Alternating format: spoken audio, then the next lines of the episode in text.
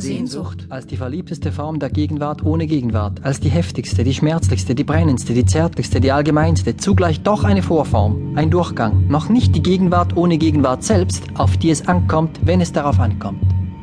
Die Gegenwart ohne Gegenwart ist die Geistesgegenwart. Und worin alles ankommt, des Geistes Gegenwart. Warum? Weil alle Sehnsucht die Sehnsucht nach ewiger Lust ist. Nach vollkommener ewiger Lust. Nach der Lust der Vollkommenheit selbst. Und nur wenn die Lust nicht mehr auf die Gegenwart und das Leben und das Sein und die Existenz angewiesen ist, ist es die ewige Lust, die unaufhörliche, die zeitlose. Drum kommt alles auf die Gegenwart ohne Gegenwart an. Wenn die Gegenwart ohne Gegenwart durch die Sehnsucht hindurch erfahren wird, ist die Sehnsucht der notwendige und unwillkürliche Prozess zur allerpersönlichtesten Vereinzigung, darin es kein Unterschied mehr ist, ob man anwesend ist oder nicht. Zusammen oder nicht. Lebend oder nicht. Und wenn es kein Unterschied mehr ist, ob das Erleben traumhaft ist oder nicht, ist es die unauslöschliche Lust, was zunächst ein Frust ist, denn es lässt sich nicht halten. Und ich halte haltlos daran fest, dass es die Gegenwart ohne Gegenwart ist, die die innerste Untödlichkeit in uns selbst ist und alles andere eine Gängelei.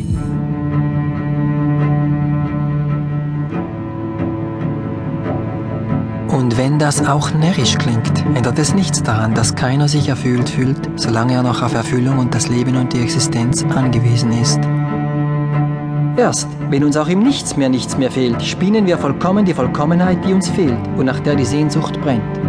Romantischer kann ich es noch nicht sagen, wie wir uns so vereinen, dass es danach kein Unterschied mehr ist im Zusammensein.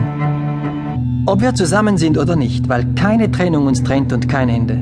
Das macht die Gegenwart auch des Todes und der Toten in der Sprache zumal. Denn es ist genau die Sprache der Raum der Anwesenheit der Abwesenheit, ununterbrochen und ganz. Nicht das Informationsmittel benimmt uns in der Sprache, sondern dass sie unablässig anwesende Abwesenheit und abwesende Anwesenheit ist. So, jetzt haben wir es also gefunden, woraus die Sehnsucht entspringt und wohin sie zurückschlägt.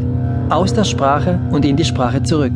Und es ist kaum auszumachen, ob die Sprache der Sehnsucht entspringt oder die Sehnsucht der Sprache.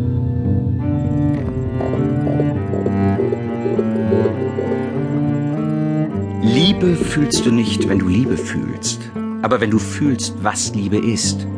Wenn du erfühlst, wie Liebe sich verhält und so dich verhältst. Wenn du nicht liebst, weil du liebst, sondern weil du weißt, dass es Liebe ist. Wenn du liebst, weil das Wort Liebe es dir sagt, dass es Liebe ist. Wenn du liebst, wie es das Wort Liebe dir sagt, dann fühlst du eine Liebe, die hundertmal größer ist als alle Liebe, die du fühlst, wenn unermesslich ihr Ergreifen dich begreift. Wir brauchen uns nicht zu sehen, um zusammen zu sein. Nicht zu ehen, um verschmolzen zu bleiben. Und nicht an uns festzuhalten, um uns innigst festzuhalten. Es ist absolut ohne Sein. Unverlierbar ohne Zeit.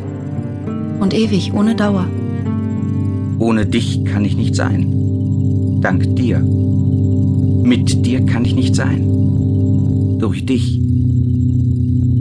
Und solange wir zu sein brauchen, haben wir vom Nichts der Liebe nichts erfahren. Solange wir noch auf uns angewiesen sind und noch auf SMS und Mails und Sehen angewiesen